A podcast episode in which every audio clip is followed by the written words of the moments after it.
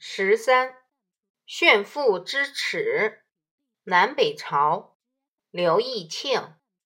时从与王恺争豪，并穷起立，以示于福。武帝，恺之生也，每祝恺，常以一珊瑚树高二尺，许赐恺。知科扶苏。是罕其笔，楷以侍从，从事器，以铁如意击之，应手而碎。楷既惋惜，又以为己己之宝，声色甚厉，从曰：“不足恨，今还清。”乃命左右吸取珊瑚树，有三尺、四尺。条干绝世，光彩异目者六七枚。如楷许笔甚重，楷枉然自失。注释一：选自《世说新语笺书》，中华书局一九八三年版，标题为编者所加。二：起立，泛指华丽的物品。三鱼服，车辆、冠冕、服装和仪仗。四长成经。五扶疏，茂盛的样子。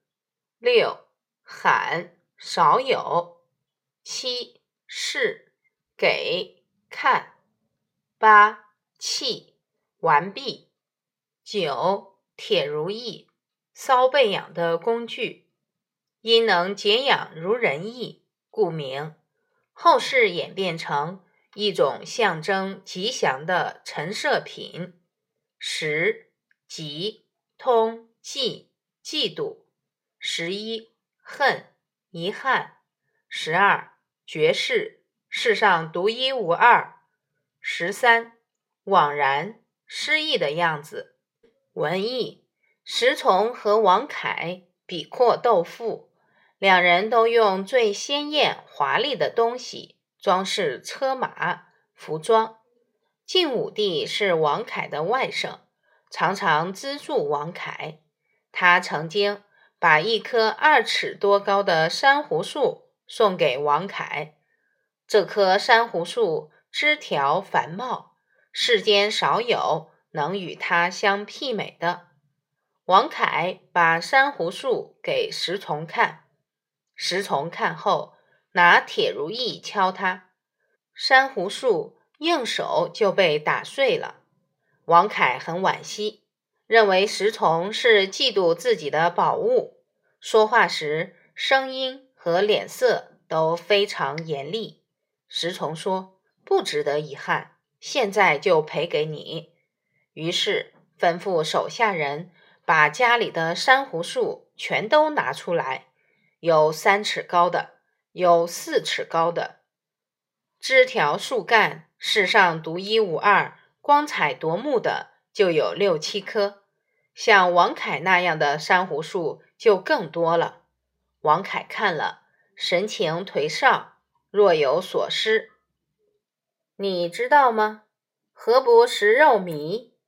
晋惠帝。是西晋的第二代皇帝，在他执政时期，有一年全国发生了饥荒，百姓没有粮食吃，只能挖草根食观音土，许多人因此活活饿死。消息传到了皇宫中，晋惠帝坐在高高的龙椅上，听完大臣的奏报后，大为不解。他反问道：“百姓无粟米充饥，何不食肉糜？”意思是百姓肚子饿，没有粮食吃，为什么不去吃肉粥呢？可见其奢靡与昏聩。